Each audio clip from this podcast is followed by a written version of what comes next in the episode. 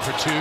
Squeezes inside. What a move. It's around him. Up, under, and up and under and down. Up and under. Oh, he bounces. Up and under and through the rim. How about that, Houdini move? Up and Under, un podcast de NBA con Leandro Carranza y Alejandro Gaitán. Muy buenas para todos, bienvenidos a un nuevo episodio de Up and Under, un podcast de NBA con Alejandro Gaitán y quien les habla, Leandro Carranza. Primero que nada, quiero agradecerles eh, de, de mi parte, obviamente, y la de Ale, porque hemos superado las 3.000 escuchas en, nuestro podcast. Obviamente eso nos reconforta. Les queríamos agradecer a todos los que nos apoyan desde cualquier parte del mundo, porque la verdad es que tuvimos muy buen recibimiento tanto de Argentina como desde España y de otros lugares del mundo. Así que... Eh, no, no veíamos otra forma de arrancar este episodio, que es muy especial, por cierto, agradeciéndoles a ustedes, Ale. Sí, eh, aprovechar el episodio 10 y, creo que es uno de los temas que llevamos hablando desde el principio que teníamos que tocar, ahora explicaremos,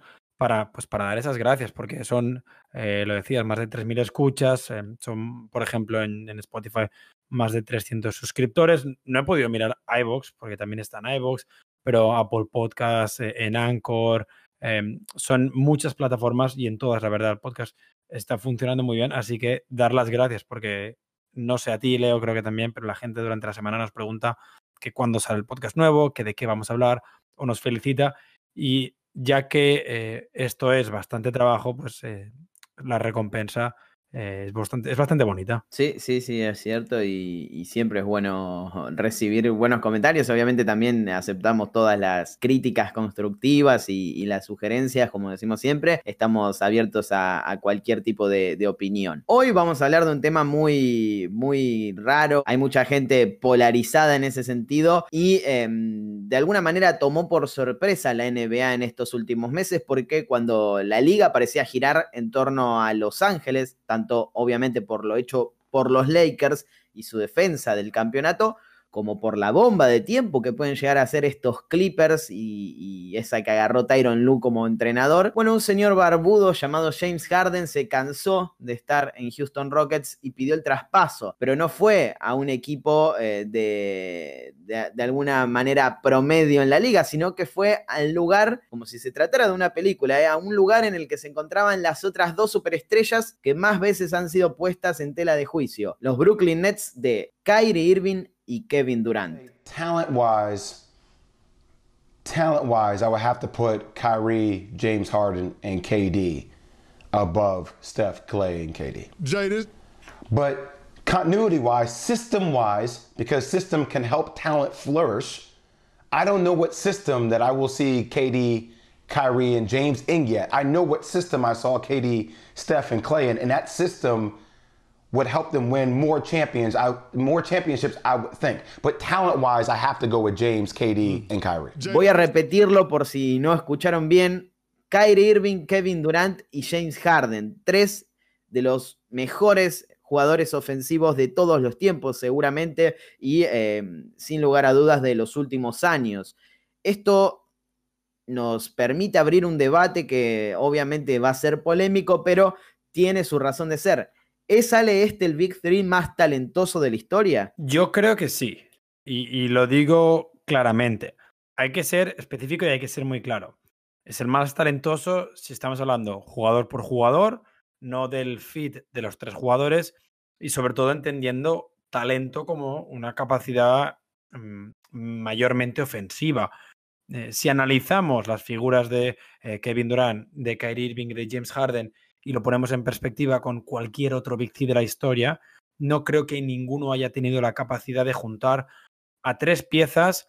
ya de por sí con la capacidad de generar con el balón y para grabarlo todavía más con la capacidad de generar con el balón desde cualquier lugar de la pista. Quiero decir, los tres dominan eh, anotar en los tres niveles, desde el triple, desde el mid-range y cerca del aro, y de hecho no exageraría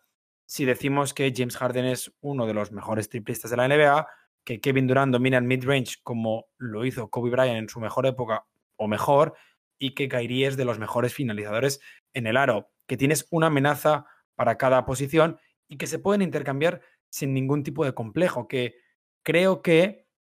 si hablamos pieza por pieza, las únicas posibles amenazas eh, al menos desde mi punto de vista, son las que juntaron los Lakers en el 60 y en los 80, que fueron Magic Karim y Worthit, y luego, o previamente, eh, Will Chamberlain, eh, West y Baylor, pero creo y repito que ninguna de esas eh, tres, dos parejas tiene la capacidad ofensiva que tienen estos Brooklyn Nets. Sí, seguramente, y, el hecho de que sean perimetrales los tres o, jugadores con características de exteriores les da un plus. Personalmente pondría también a, aquel Big Three de, los Warriors más cercano en el tiempo con el propio Kevin Durant, Stephen Curry y Clay Thompson, pero es cierto que si uno analiza eh, de alguna manera individualmente a esos eh, personajes, Podría decirse que, Stephen Curry claramente es un jugador superior a, James Harden, aunque algunos lo pondrían por encima a la barba, pero eh, Kyrie Irving es más completo ofensivamente hablando que Clay Thompson. Luego, hablando de, lo, estructural y de lo global,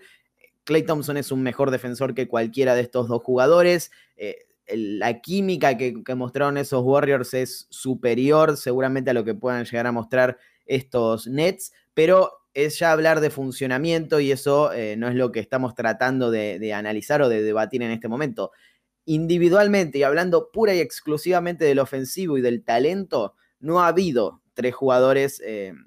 en, este, en el mejor momento de su carrera o en un momento muy alto de su carrera, porque podrían sacar a relucir eh, a Karl Malone junto con Shaq y, y Kobe, pero en el mejor momento de su carrera no ha habido tres jugadores como estos juntos en un mismo equipo. El gran problema es que todavía casi ni los hemos visto juntos. Sí, ese es el, principal problema y además eh, creo que todos estamos de acuerdo eh, cuando James Harden es finalmente traspasado a los Nets, que la mayor duda que todos nos planteamos es una duda de fit, es una duda de roles, es una duda de, eh, empatía, de ver si jugadores pues como Kyrie o como Kevin Durant, que ya tienen un anillo, van a decidir sacrificarse un poco más para que James Harden consiga ese anillo. Bueno, pues puedes pensar que Kevin Durant sí, por esa relación que tenía con, con Harden de Oklahoma, pero que a Kyrie le va a costar un poco más, que es un jugador bastante mm, especial fuera de la pista o por lo que pasa por su cabeza, pero es que a día de hoy todavía no hemos tenido la oportunidad de solucionar esas dudas porque han jugado 186 minutos juntos. Por poner en contexto, 186 minutos son 60 menos que Busevich y Zach Lavin, un traspaso que pasó hace menos de un mes, o 140 minutos menos que Aaron Gordon y Nikola Jokic, que ya suman más de 300.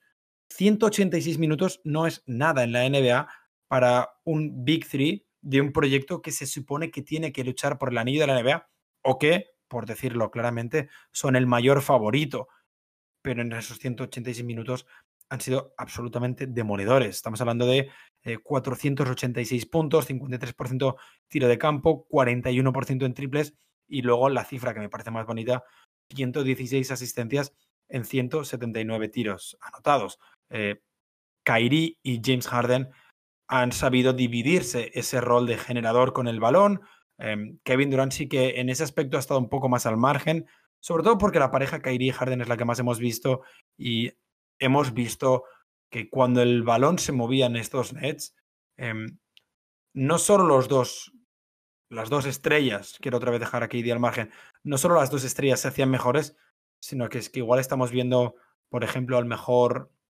Joe Harris de su carrera, por, por citar un ejemplo. Estamos viendo a un Jeff Green rejuvenecido. Eh, la Marcus Aldrich, esos tres días que, que jugó, parecía un jugador muy diferente al que habíamos visto Em, en San Antonio en las últimas temporadas o pues en los últimos días Landry Shamet, eh, Bruce Brown, cómo han conseguido relucir a esos jugadores de rol que al final en los playoffs van a tener que aparecer algún día. Hay dos narrativas que, funcionan en estos Nets desde el inicio de ese traspaso que, deposita James Harden en, en, Brooklyn, que debuta un 16 de enero de este 2021. La primera es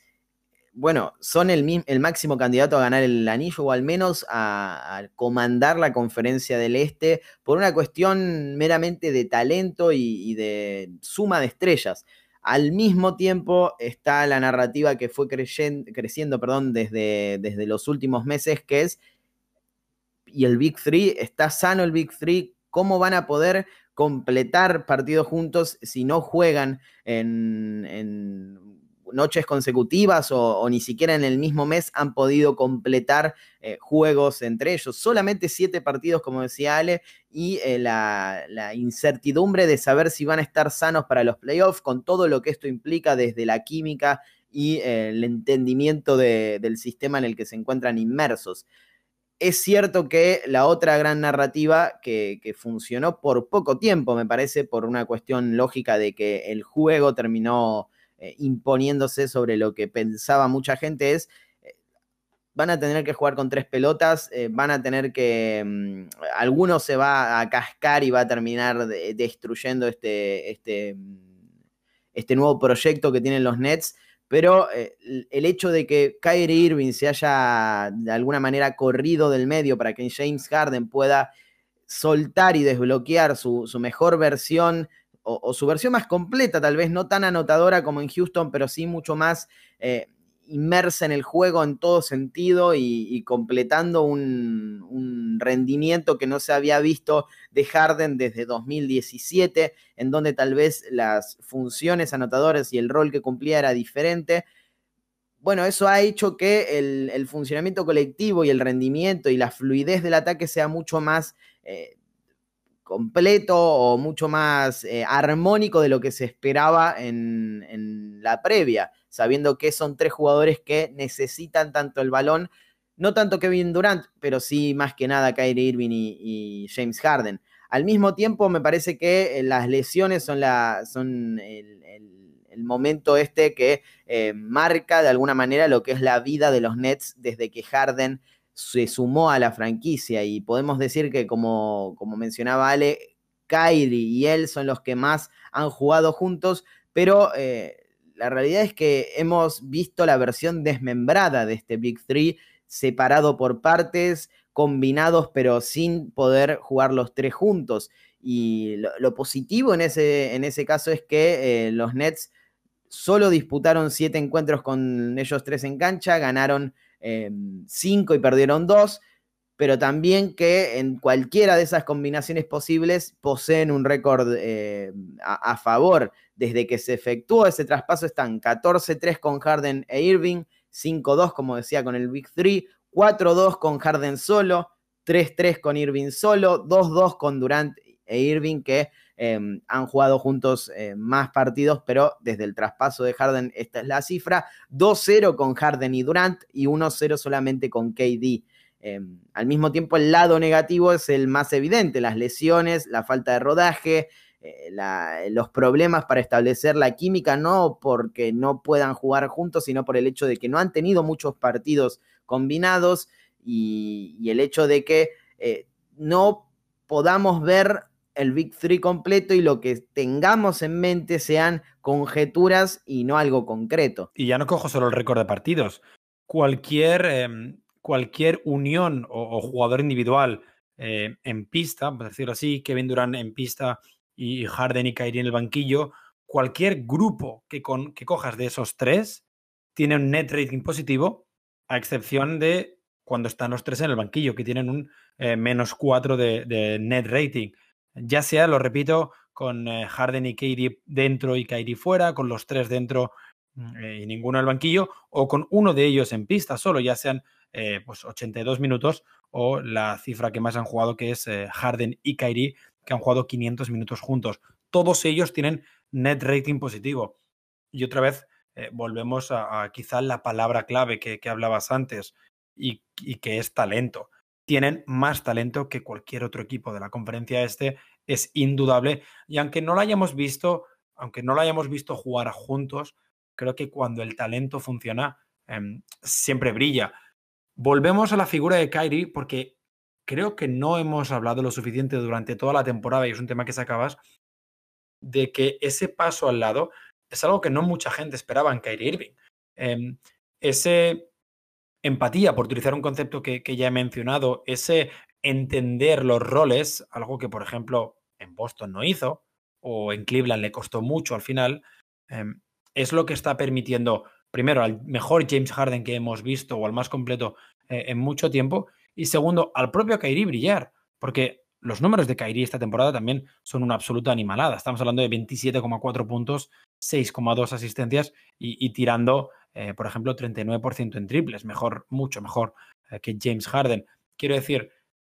que Kyrie haya asimilado que igual, igual James Harden es un mejor generador para el equipo y que él puede tener un poquito más de ISO ball, de hero ball, pero a la vez ejercer de ejecutor, sobre todo en los momentos en los que Kevin Durant no está en el equipo, creo que ha hecho que tengamos la mejor versión de James Harden, la mejor versión de Kyrie Irving, al menos en este tiempo, y la versión más colectiva de estos Nets. James Harden es efectivamente de los tres el que encontrará con mayor facilidad, pues eh, otra vez a los jugadores de segunda unidad o a los Joe Harris, a los Bruce Brown, a los de Andre Jordan cuando jueguen, Landry Shamet. Y creo, lo decía, que es importante que ellos estén implicados porque no podemos permitir que el resto del equipo se sienta al margen, aunque sea el Big Three de los Nets quien anote 89, 90 puntos por partido, que lo van a necesitar casi seguro, em, no puedes permitir que el resto del equipo se sienta eh, absolutamente apartado. Fue el 13 de febrero la, famosa frase luego de una victoria ante los Golden State Warriors, si mal no recuerdo, en la que em, en la declaración posterior al partido que termina justamente con, un triunfo más 17 en, ese juego. Él es el point guard, yo soy el shooting guard, dijo Kyrie Irving, entendiendo cuál era el mejor rol para cada uno de, los componentes del Big Three. Kevin Durant está fuera de esto porque es lo que él quiera. Es un jugador que eh, no solo domina on-ball, sino que también off-ball es de los mejores que, ha visto la liga. Eh, y además tiene, tiene, la chapa y tiene el, nivel como para poder ser el líder en cualquier tipo de, concepto, pero la gran duda estaba sobre estos dos jugadores, si Kyrie Irving iba a poder ceder, estaba claro que eh, James Harden es un mejor creador ofensivo, es alguien que controla mejor la segunda unidad, que también eh, une las piezas del equipo y las potencia, como ha sucedido con Joe Harris, como decía Ale antes. Entonces, eh, estaba claro que esto era así, pero no estaba tan claro el hecho de que Kyrie Irving pudiera ceder ese puesto, ese rol y em, dedicarse a, la anotación, en donde también es de elite. Eh, finalmente lo hizo y me parece que es una de las grandes noticias que ha recibido Steve Nash, a quien ya vamos a mencionar en, breve, en, esta temporada. Saber que los dos jugadores se han potenciado por, por el hecho de poder entender sus roles. Que Kyrie Irving está promediando casi 28 puntos por partido con un 51,3% de tiros de campo. Ale recién mencionó el 39 en triples. Y James Harden lidera la liga en, asistencias por partido. Entonces, y no es que ha dejado de ser ese anotador feroz que, fue en Houston Rockets. Sí, de alguna manera bajó sus números en ese sentido, pero sigue siendo eh, un jugador de 25 más puntos por partido, ha tenido sus noches de 40, ha podido desbloquear ese lado de su juego, ha mejorado su eficiencia y al mismo tiempo es mucho más completo o su, impacto en el juego se ha, mm, se ha desprendido de su faceta anotadora. Entonces,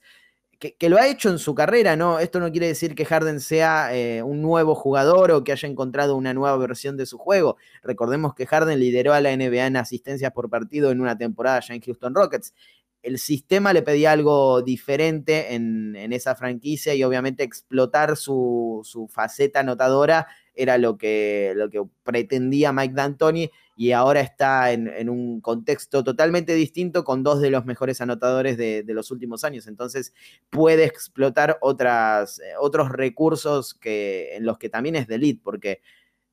Harden, por más bueno que sea en, en crear sus propios tiros, en anotar, es también uno de los mejores pasadores que ha tenido la liga en los últimos años y eso no se puede negar. Pero hablando pura y exclusivamente de esto que mencionábamos, de, saber eh, aceptar sus roles y, las virtudes del otro,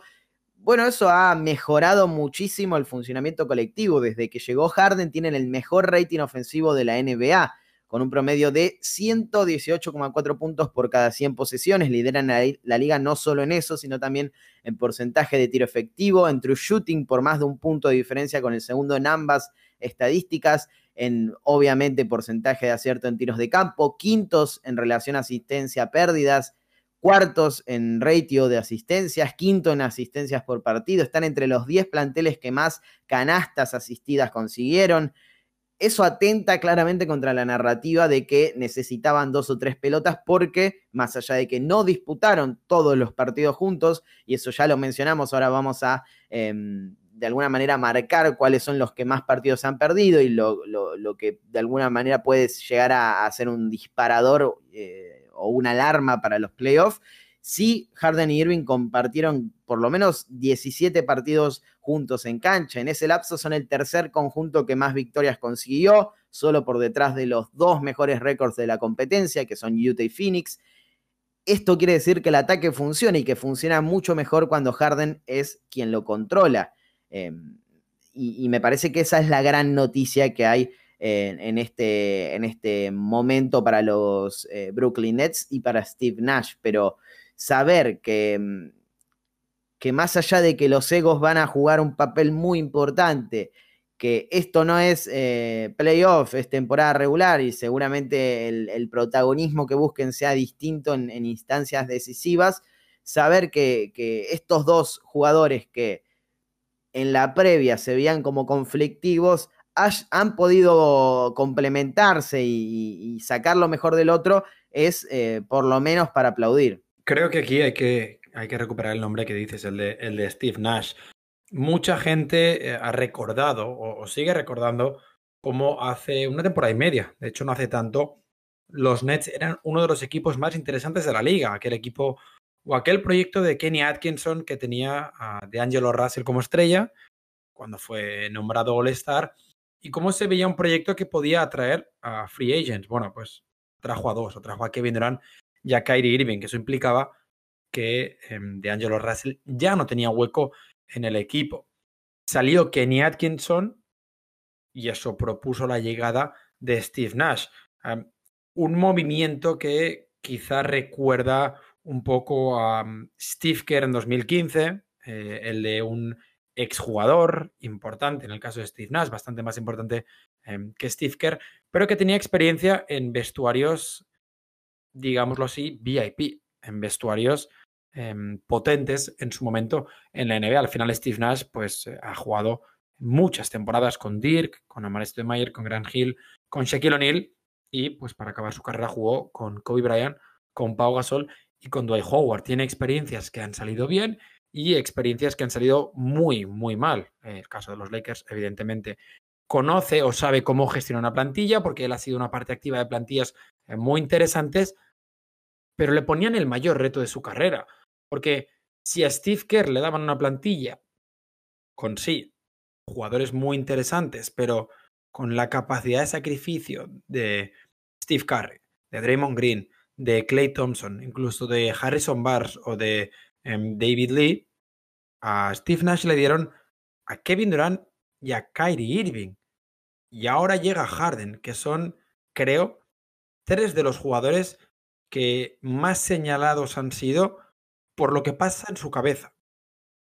No, no creo que nunca nadie haya dudado del nivel de esos tres jugadores, pero sí que se ha dudado mucho de sus acciones, de su actitud dentro y fuera de la pista, mm, de que sin ir más lejos, lo que hizo Harden antes del traspaso, lo que hizo Kairi cuando desapareció una semana, diez días y se perdió creo que siete partidos. Y creo que el reto de Steve Nash era mayúsculo. Em, sí que es verdad que lo protegieron, se le protegió pues con em, eh, Jack Van, Mike D'Antoni, y Jordan Ott, em, entrenadores o asistentes con mucha experiencia o con experiencia con jugadores de mucho nombre, pero al final el proyecto era muy arriesgado. Y el proyecto empieza con Kyrie Irving diciendo, no creo que necesitemos un entrenador. El peor eh, paso para, arrancar esa relación, luego se de alguna manera trata de, sacar eh, cierta connotación de esa frase, pero lo cierto es que eh, tener tres jugadores que han sido tan conflictivos desde lo, relativo a la personalidad y, y juntos es una bomba de tiempo para cualquier entrenador, sea rookie o veterano, pero si sos un novato, la verdad que es una prueba de fuego al empezar. No solo por el hecho de tener que manejarlos, sino también porque eh, esto implica indefectiblemente tener que ir a ganar el anillo en tu primer año. Y eso eh, va a ser una de las eh, cartas que, que, va a tener que jugar bien Steve Nash en los playoffs, en donde va a tener que ser mucho más importante de lo que fue seguramente en esta temporada regular, en donde todo parece estar funcionando en piloto automático para estos Nets, el talento hace lo suyo, obviamente no le estoy quitando mérito porque ha tenido... Em, movimientos muy interesantes, el caso de Nick Claxton, eh, saber eh, poner a Harden en su posición o en su rol, más allá de que esto también eh, responde a, lo, a, a lo pactado por los jugadores, es algo que, también hay que aplaudirle a Nash pero en playoff, en, esa gestión de egos que mencionaba Ale, va a tener que ser determinante. Y también hay que rescatar la figura de, un entrenador veterano como lo es Mike D'Antoni, que forma parte de este, este cuerpo técnico y que de alguna manera viene a, eso, a, darle ese respaldo que tanto necesita un coach eh, novato como lo es Nash, porque si bien se puede esperar mucho de una mente maestra como lo ha sido el canadiense en, el juego. Lo cierto es que eh, no hay ningún, ningún pasado que lo avale como entrenador en jefe y, eso va, a estar ahí como un fantasma durante toda la temporada y obviamente si no ganan el anillo va a empezar a, hacer eh, algo que tambalee en, en las próximas. Pero bueno, Steve Nash tuvo que eh, de alguna manera naufragar en, esta temporada regular, sabiendo que iba a encontrar retazos de sus mejores jugadores, pero no los iba a tener juntos por cuestiones de lesiones. Eh, se, lo fue encontrando en el, transcurso de la campaña y espera que, en playoffs sea distinto, pero si vemos eh, lo que ha sucedido con, estos, con estas estrellas, la verdad que asusta por, el simple hecho de la cantidad de partidos que se han perdido vamos con Kyrie Irving, que es eh, el, que, el que más duró en este lapso desde la llegada de James Harden. Se perdió dos encuentros en enero por temas personales, fueron siete consecutivos, si tenemos en cuenta la, etapa pre-James Harden. Otros tres en febrero, cuatro en marzo y uno en abril. Sin embargo, es el que, como decía, más ha jugado, 35 partidos desde el debut de, Harden. Que em, por el otro lado ha sido el más consistente hasta su lesión, que, ahora lo está dejando fuera de, los, de los últimos partidos y probablemente sea así hasta los playoffs. Solo se había perdido un juego en enero y uno en marzo, luego nueve en abril y llevan siete de forma consecutiva, algo que eh, la verdad asusta por el hecho de que eh, han informado en los últimos días, en las últimas horas, que se ha reagravado y han tenido que, volver para atrás a fase 1 esa rehabilitación. Kevin Durant es el peor de todos en ese sentido, sobre todo porque sufrió lesiones y problemas de todos los colores. Disputó apenas 15 partidos desde el traspaso de Harden, ya que se perdió dos en enero, tres seguidos en febrero, que fueron por el protocolo sanitario. Recordemos que jugó apenas 19 minutos contra los Raptors y tuvo que salir en el medio del partido. Fue el primer juego en su carrera que em, salió desde la banca y luego lo sacaron. Es un tema que ya hemos hablado y mucho, pero vale recordarlo. Volvió con los Warriors, pero tuvo problemas musculares en ese mismo juego y a partir de allí baja indefinida por 23 juegos consecutivos. Ya se perdió dos más en abril y está listado como day to day. Eh, hoy no va a jugar, por ejemplo, estamos grabando este podcast cuando vuelven a enfrentar a los Raptors y eh, está listado como out, así que es muy difícil analizar algo que eh, no ha sucedido todavía, porque siete juegos son una,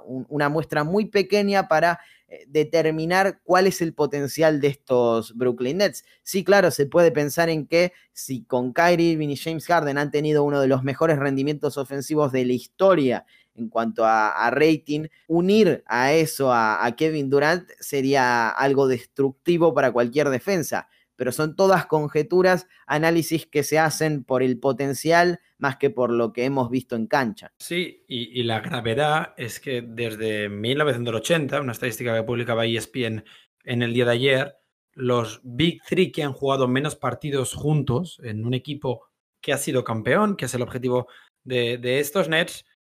de más partidos a menos. Eh, los Cavaliers de Kyrie, LeBron y Kevin Love en 2016, eh, que jugaron 45 por una lesión de Kevin Love, pero que vemos a Kyrie Irving en este Big Three. Eh, los Miami Heat de 2012, que jugaron 44 con LeBron, Wade y Bosch. Los Warriors de 2018, que ahí es Kevin Durant quien se pierde muchos partidos, jugaron 43. Y evidentemente en el número uno están los famosísimos Bulls de 1998, los de eh, The Last Dance, que Pippen se pierde el principio de la temporada y Dennis Roman decide irse de vacaciones a Las Vegas a mitad de, a mitad de temporada y que acaban jugando solo 42 partidos. Bueno, pues solo 42 partidos juntos son todavía 35 más de los que van a jugar los Nets juntos, porque podemos decirlo casi en exclusiva, eh, James Harden no va a jugar antes de los playoffs o como mucho va a jugar uno o dos partidos y dudo que Kyrie o Kevin Durant jueguen todos los partidos que faltan. Creo que va a ser un reto muy grande para Steve Nash. Y antes de eh, volver a las lesiones, eh, te lanzo una pregunta. En, la historia de la NBA, desde 1980, por cambiar un poco em, el concepto entrenador rookie, solo ha habido cinco entrenadores que han ganado el anillo en su primera temporada. Son Pat Riley y Paul Westhead, los dos con los Lakers del Showtime. Steve Kerr en 2015, Ty Lue con LeBron James y Nick Nurse con los Raptors de Kawhi Leonard. ¿Cuántos de ellos el mérito recae sobre el entrenador y en cuántos de ellos se recuerda como el anillo de X jugador. Bueno, vamos de, adelante para atrás. Por mucho que haya hecho Nick Nurse, me parece que la temporada en la que claramente el mérito es suyo es la siguiente al anillo, en la que está a punto de, llegar a las finales de conferencia y de alguna manera eh, compite sin tener a Kawhi Leonard, que es el hombre al que todos recuerdan por, por esas finales eh, y por los playoffs en general de 2019. Steve Steve Kerr es eh, un entrenador que claramente potenció a, los Warriors de, Stephen Curry, sobre todo porque es una época eh, previa a, Kevin Durant y previa al MVP unánime de, Steph, en donde desbloqueó todo su potencial. Eh, podemos decir que es em, más recordado por, por, el equipo que por el, por el jugador en ese caso, porque ni siquiera ganó el MVP Finals, aunque lo merecía tal vez eh, Curry. Eh, vamos a darle un 50 y 50 en, ese caso. Eh, en el caso de, de, los Lakers, de ambos entrenadores, me parece que el primero es puro Karim y Magic, sobre todo por lo que hizo Karim en, esas finales del 80. Eh, en, el juego 6. Y el segundo tal vez es más Pat Riley por el, por el hecho de saber que eh, el otro entrenador eh, fue, el entrenador previo fue expulsado de la franquicia por el hecho de, no tener esa relación con Magic y, es básicamente donde se funda el Showtime. Entonces, me parece que ahí sí tiene un, impacto profundo Pat Riley en esos Lakers y obviamente no se le puede quitar mérito a, Magic, pero, pero me parece que, Pat Riley puede sacar eh, cierta ventaja en ese aspecto con los otros entrenadores, porque si vamos al caso de Tyron Lue, me parece que es todo LeBron James. Sí, estoy de acuerdo. Creo que, creo que eh, Riley y Steve Kerr deberían ser las dos grandes piezas en las que podemos hablar de el anillo de X entrenador. La duda que te quería plantear, o, o por qué te lanzaba su duda, es hasta qué punto, si estos Nets ganan el anillo,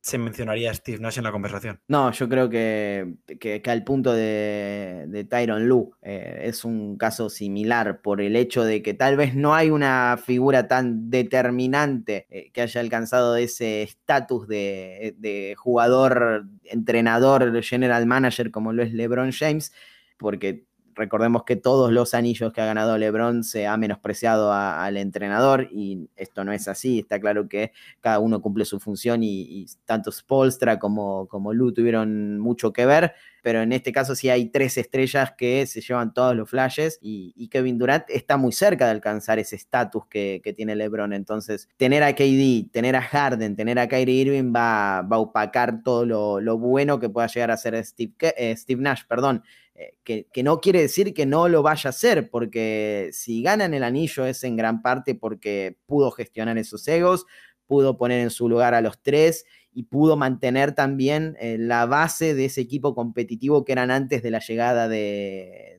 las estrellas, hablando de Joe Harris en, adelante. Entonces, eh, me parece que, que sí, desde lo mediático, el Big Three se va a quedar con el campeonato, pero también hay que darle cierto mérito a, Nash porque es muy difícil mantener a flote algo que puede derrumbarse con el más mínimo roce. Claro, no creo que Steve Nash haga un gran trabajo eh, táctico, estratega eh, en estos Nets, porque al final no lo necesitas. Eh, lo hablábamos muchas veces fuera de micro. El mayor objetivo de estos Nets es meter más puntos que el rival, no es defender al rival, es meter más puntos que el rival y muy poca gente lo sabe hacer como Kevin Durant, como James Harden o como Kyrie Irving. Pero el trabajo de Steve Nash eh, es el, de conseguir que haya una buena química, por, por ponerlo en palabras básicas, conseguir que los tres egos eh, se reduzcan al mínimo nivel y, por ejemplo, que no haya situaciones como las de Draymond Green y Kevin Durant en el anillo de o en los, eh, en los Warriors de 2018-2019 o Kyrie Irving y los Cavaliers en 2016, Kyrie Irving y los Celtics en 2018, o James Harden y los Rockers en las últimas dos temporadas. Por lo tanto, eh, creo que estoy 100% de acuerdo contigo en que el anillo va a ser el anillo de Kevin Durant, de, James Harden y de Kyrie, casi seguro en este orden, pero, pero creo que lo que está haciendo Nash, sobre todo no pudiendo contar con todos ellos eh, durante tantos partidos, porque es que lo acabas de enumerar eh, no, hay, ningún equipo que haya perdido eh, tantas estrellas, tantos partidos. Su trabajo está siendo espectacular en ese aspecto hasta el día de hoy. Y podrían permitirse el lujo de sentar a dos de los tres, seguir con ese segundo sit hasta el final de la temporada, lo que, lo que te asegura que te enfrentarías a un rival de, de play-in y, por ejemplo, no a, los em, Miami Heat, por dar un ejemplo, o a los Celtics, que creo que van ahora mismo sextos, además de tener ventaja de campo en la serie contra Milwaukee, que creo que a día de hoy debería ser el gran objetivo. Creo que Filadelfia a nivel temporada regular está por encima, está ya fuera de la conversación, aunque haya un partido y medio, pero que el objetivo debería ser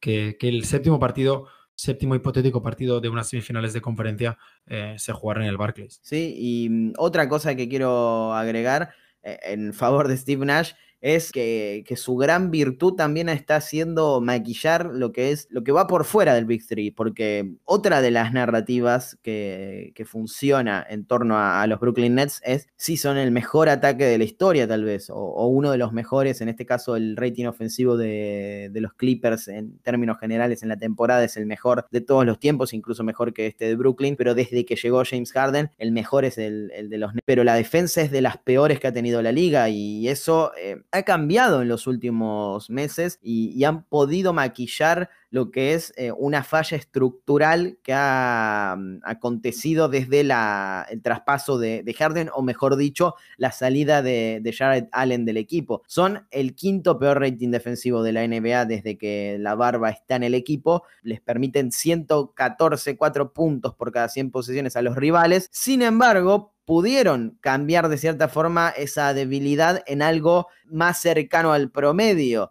Son eh, un equipo que no, no tiene una, pieza determinante para defender la zona, pero la llegada a, la primera unidad de, eh, o, al a los minutos importantes de Nick Claxton, hace que Steve Nash haya tenido cierta responsabilidad en que se hayan convertido en ese, en ese lapso en el noveno equipo que menos tiros permite a sus rivales en el área restrictiva, por ejemplo, y que haya, por ejemplo, 17 conjuntos que ceden un porcentaje de acierto mayor que ellos en, esa, en ese área. Entonces, en términos generales, hicieron un trabajo promedio en defensa, más allá del pésimo arranque que tuvieron en, esa etapa inicial, desde el arribo de, desde la inclusión de Harden, por el simple hecho de reconfigurar esa estructura que, que, se quebraba con la salida de Allen. Y en ese caso Nash sí tiene un protagonismo casi absoluto porque movió piezas, porque supo encontrar de alguna manera la forma de Sí, es verdad, es verdad. Y tiene mucho mérito también que, todas esas piezas, creo que Joe Harris al margen, pero también podemos hablar de Joe Harris. Creo que todas esas piezas que están surgiendo, em, que, estás mencionando, sobre todo en la figura de Claxton, eh, de la que se habló mucho cuando llegaron Blake y, Aldrich, em, Bruce Brown, Landy Schmidt, son piezas que están brillando en su mayoría de manera defensiva y, que están mejorando ese defensive rating de un equipo que, por decirlo eh, llanamente, no necesita defender para ganar, eh, porque su objetivo, lo decíamos, es meter más puntos que tú, pero que realmente cuando te faltan uno o dos de tus, eh, de tus jugadores del Big Three,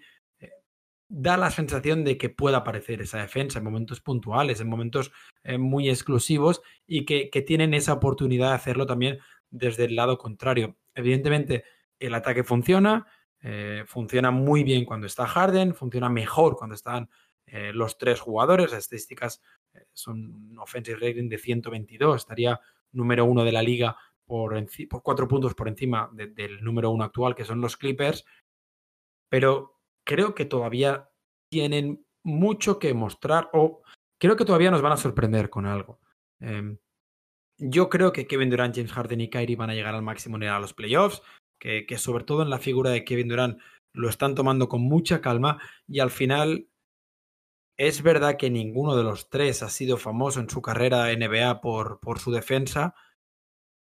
pero tampoco son malos defensores. El mito o la leyenda de que James Harden era mal defensor, al final era un problema de falta de intensidad, de falta de eh, estar involucrado, porque no le daba la real gana de defender pero que hemos visto que cuando puede, quiere,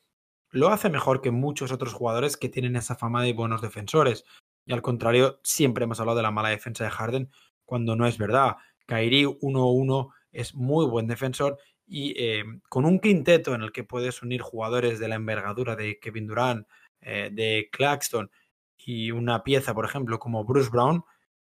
se puede plantear una defensa muy interesante. Es evidente que el nombre de DeAndre Jordan ya no debería estar ni siquiera en la conversación por salir a jugar y mucho menos en momentos importantes eh, para estos Nets, porque a nivel defensivo es un absoluto descalabre. Eh, creo que DeAndre Jordan siempre ha sido un problema defensivo, pero que eh, los highlights y los tapones lo disimulaban y que ahora se está demostrando mucho más, mm, pero que los Nets a nivel defensivo pueden y van a proponer mucho más de lo que hemos visto hasta ahora, porque si en ataque eh, todavía pueden mejorar cuando tengan a los tres mejores jugadores, en defensa va a suceder igual. El problema es, no el problema, el problema es una palabra muy fea, eh, la duda es si realmente van a necesitar esa defensa al 100%. Hay algo de lo que también se habló mucho en, esos primeros partidos, que es la falta de, deseo de, defender. Recién lo mencionaba, Sale. Eh, cuando los Nets enfrentaron equipos por encima del 50% de, porcentaje de victorias, normalmente esa defensa aparecía. Y, era, era, muy buena, por cierto. James Harden ha tenido partidos en los que, por ejemplo, eh, tuvo jugadas defensivas eh, determinantes ante Kawhi Leonard y, ganó eh, de esa forma encuentros ante los Clippers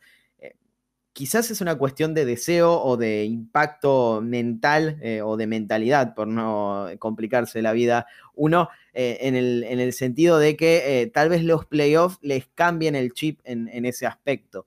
Pero bueno, no, no lo sabemos y, y, no lo sabremos hasta que... Mm, Tengo un dato, Leo, mira. Los equipos que más puntos han metido a los Nets, los Wizards, los Cavaliers los Hawks, pero este es de antes del traspaso de mm, James Harden, Oklahoma, los Pelicans y otra vez Atlanta. Luego están los Lakers, es verdad, y volvemos Cleveland, Oklahoma y Sacramento. Lo que dices, cuando jueguen contra equipos que saben que no deberían perder, uno, pierden, porque la mitad de esos partidos son derrotas, y segundo, reciben muchos puntos, pero es que es verdad que en todos esos partidos que te he mencionado han anotado al menos 130 puntos a excepción de la derrota en Oklahoma y eh, el partido contra los Cavaliers, que todos recordamos aquel doble back-to-back eh, contra los Cavaliers en el que eh, Garland y Sexton se convirtieron en Michael Jordan y en Kobe Bryant. Es cierto, es algo raro, extraño en el, en el sentido de bueno, se supone que sos un candidato, le tendrías que ganar a los equipos eh, de récord negativo y por lo menos eh, sumar derrotas solamente contra los otros candidatos, pero no suele suceder o, muchas veces no sucede de esa forma por una cuestión de relajación, como dice Ale en, esos juegos. Eh, no, recuerdo bien cuál fue el podcast en el episodio, pero sí que contábamos que em, en los últimos 21 años, desde, desde el año 2000, hay solo dos equipos campeones que no han formado parte del top 10 de, rating defensivo, que son justamente los eh, Lakers de, Jack y Kobe y los Warriors de la primera o segunda temporada con, Kevin Durant. ¿Crees que en esta temporada que es tan atípica, tan em, también em, de alguna manera enfocada en el ataque más que en la defensa, que eso podría romperse, que un equipo como los Nets, que básicamente basan su, dominio en el, costado ofensivo, pueden hacer valer en playoff, donde normalmente la defensa es lo que predomina, ese poderío y romper de alguna manera el esquema de, que las defensas ganan campeonatos. Sí, sí que pueden. Sí, si hay un equipo que puede, son estos Nets. Además, si te fijas en los dos ejemplos que me has puesto, estamos hablando de eh, los Lakers de Kobe y Shaq, y el, Big Three de los Warriors, incluso Big, Big Four, si quieres añadir a Draymond Green. Seguramente los dos equipos de, de lo que va de siglo con más talento, pieza por pieza, em, en sus estrellas. Y, y, hemos hablado antes, al principio del podcast, como este equipo, este Big Three es el que más talento tiene en la historia de la NBA a nivel ofensivo, por lo que si alguien puede luchar contra esa Em, historia contra esa estadística son estos tres jugadores. Y luego por lo que dices también, porque este año eh, la estadística ofensiva está muy inflada. Eh, no sé hasta qué punto se va a mantener ese nivel eh, en los playoffs, pero creo que hay equipos que sí que lo pueden mantener. Los Clippers, seguramente los Suns, puede ser que Filadelfia, Milwaukee, pero por encima de todos ellos están los Nets, porque no da la sensación de que sea un espejismo. Eh, da la sensación de que incluso pueden ir a más cuando, repetitivo, tengan a los tres jugadores que son sus tres mejores jugadores ofensivos. Creo que, creo que es obvio pensar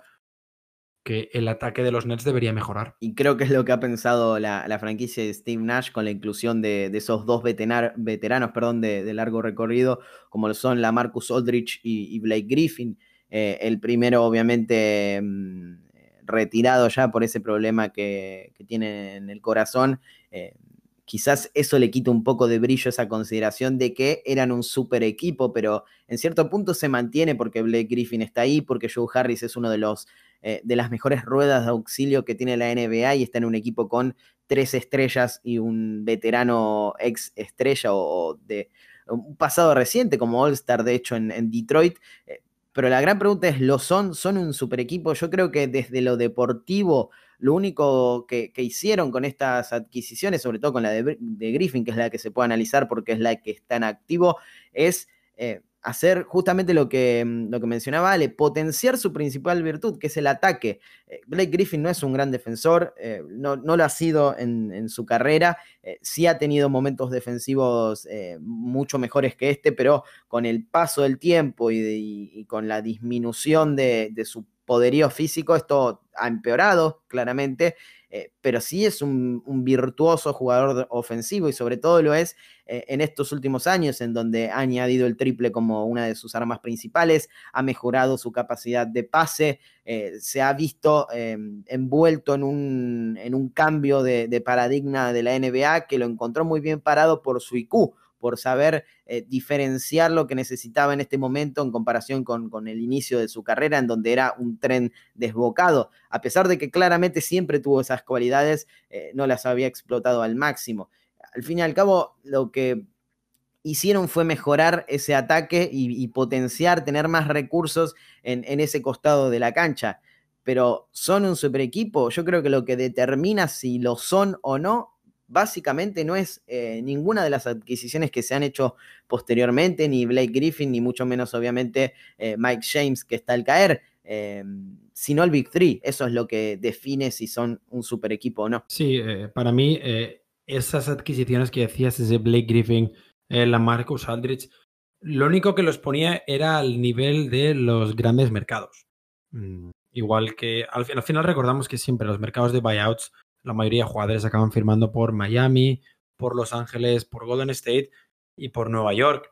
Y es realmente triste para los Knicks que justo el año en que vuelven a competir, eh, los Nets decidan convertirse en la mayor muestra de talento que hemos visto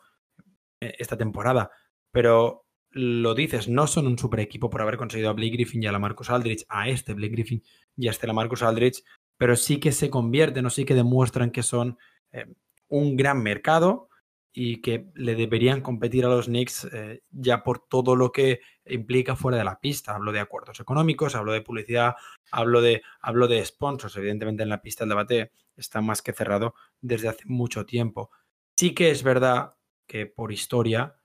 los Nets han sido el hermano pequeño desde que se movieron de la ABA a, Nueva Jersey, pero que en este momento eh, podemos ver un cambio histórico, que, una franquicia perdedora se ha convertido en, un super equipo fuera de la pista, hablando otra vez,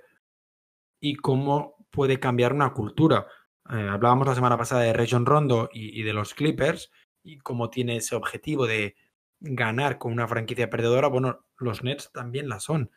En la historia de la NBA no han ganado nunca, así que es verdad que han jugado eh, una o dos finales, creo recordar. Dos finales exactamente, las han perdido las dos, además las perdieron muy mal, pero, pero creo que cuando sean un gran equipo histórico, ya podremos empezar a hablar de las llegadas de jugadores y, a tildarlos constantemente de su que, super equipo. Pero hasta entonces estoy de acuerdo contigo en que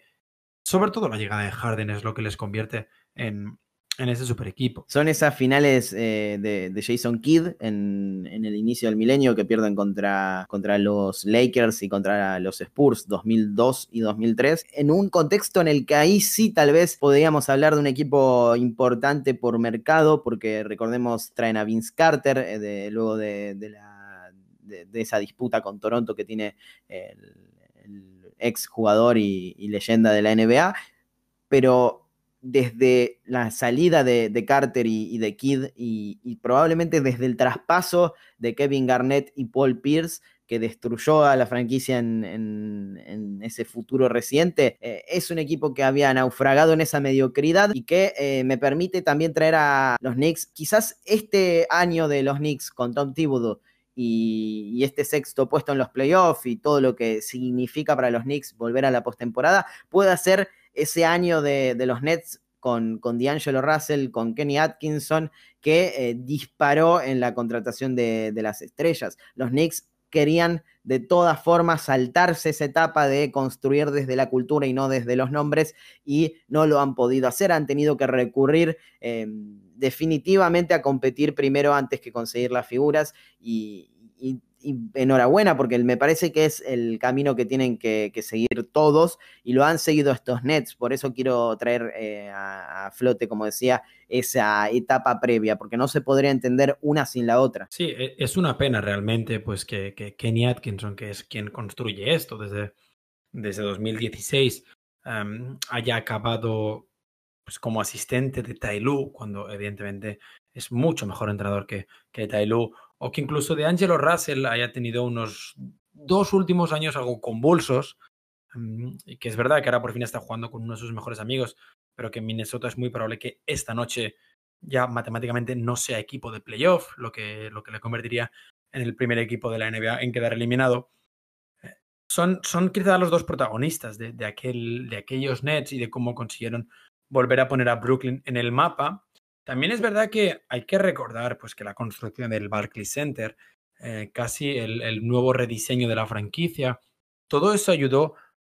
a que los Nets eh, dejaran esa época perdedora y, un poco remodelaran. A día de hoy,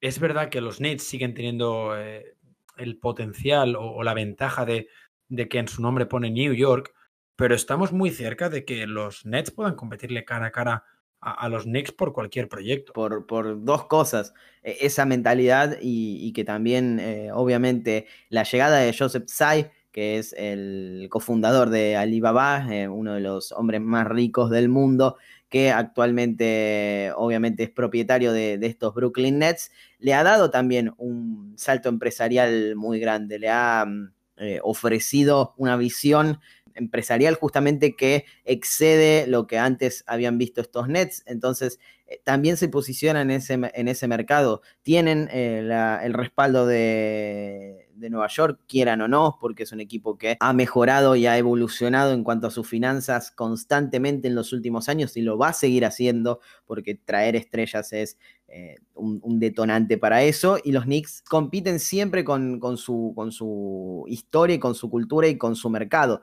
Son el equipo más rico de la NBA eh, en, ese sentido y, lo, y probablemente lo sean por, los próximos años porque son los Knicks, se explica desde, desde, el, desde el nombre, pero el hecho de que otras franquicias con un mercado similar hayan hecho las cosas tan bien, se puede poner también a Golden State Warriors en, ese, en ese grupo junto con los Nets, bueno, invita a pensar a que le van a claramente el mercado de Nueva York y que, y que probablemente podrían ganárselo si empiezan a conseguir éxitos deportivos, que es al fin y al cabo lo que te determina cuán importante sos en la NBA. Los Warriors no hubiesen subido hacia el top 3 de, franquicias más ricas de la liga como lo han hecho este año si no hubiesen ganado esos tres anillos, si no hubiesen llegado a las finales en cinco oportunidades consecutivas, más allá de Stephen Curry, más allá de Kevin Durant, más allá de cualquier nombre que quieran poner sobre la mesa, el eh, éxito deportivo es lo que te pone por encima del resto y es justamente lo que buscan estos Brooklyn Nets. Sí, es verdad que eh, por su parte James Dolan tiene un, podcast especial, eh, más que generando alegría sobre su historia, solo, solo rajando de, todo lo que ha hecho en los últimos 20 años como propietario de los Knicks y cómo ha conseguido, pues, que entre otras cosas, los Nets sean mejores que los Knicks. Casi de manera anual. Sí, y, sin eh, la mm, necesidad de que en esos 20 años eh, los Nets tuvieran que hacer eh, muchas cosas bien, porque hemos mencionado desde ese traspaso de Paul Pierce y Kevin Garnett, todos, absolutamente todos esperaban que, los Nets se hundieran por lo menos por 10, 15 años y han resurgido antes, entonces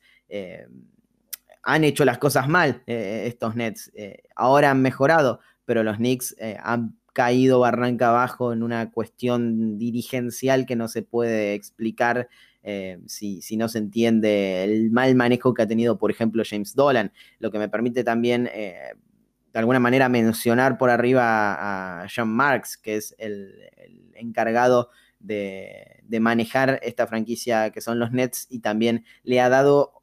ese toque de cultura ganadora que, ha aprendido en, San Antonio Spurs. Así que es otro de los nombres que hay que tener en cuenta cuando se habla de este equipo que en este momento es el gran candidato mediático a arrebatarle el título a los, a los Lakers. Nadie puede negarlo porque eh, se puede hablar de lo deportivo y claramente hay otros eh, conjuntos que están rindiendo mejor o con mayor consistencia como Filadelfia, como Utah, como Phoenix o incluso los Clippers pero desde lo mediático y desde este balance de poder que normalmente se hace en la liga, esta NBA 2020-2021 se ha planteado en Nets o Lakers. Y si estos Nets no llegan a las finales de la NBA, será visto como un fracaso. Si no ganan el campeonato, lo mismo. Se hablará de James Harden y, su eh, constante eh, derrotero para, para conseguir figuras y aún así perder campeonatos pero eh, está claro que más allá de lo mediático, más allá de, todo lo que pueda escucharse o leerse en redes sociales,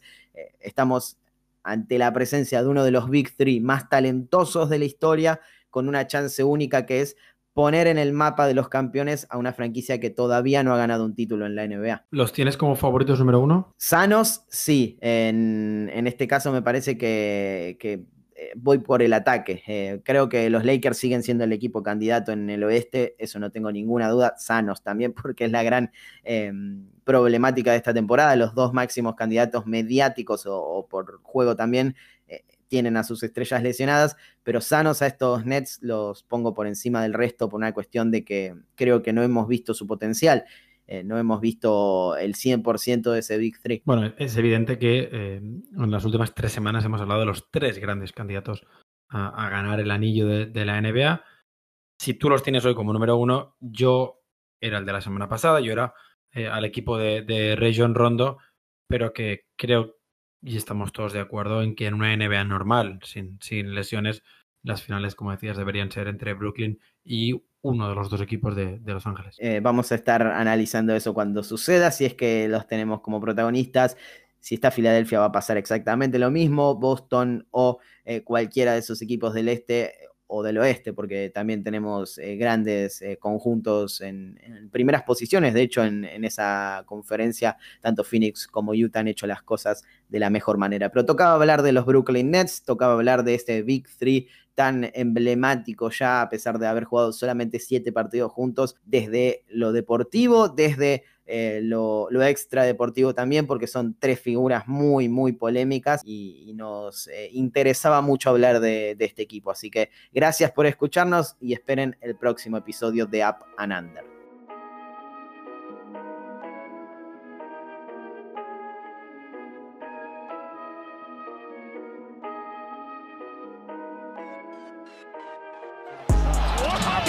for.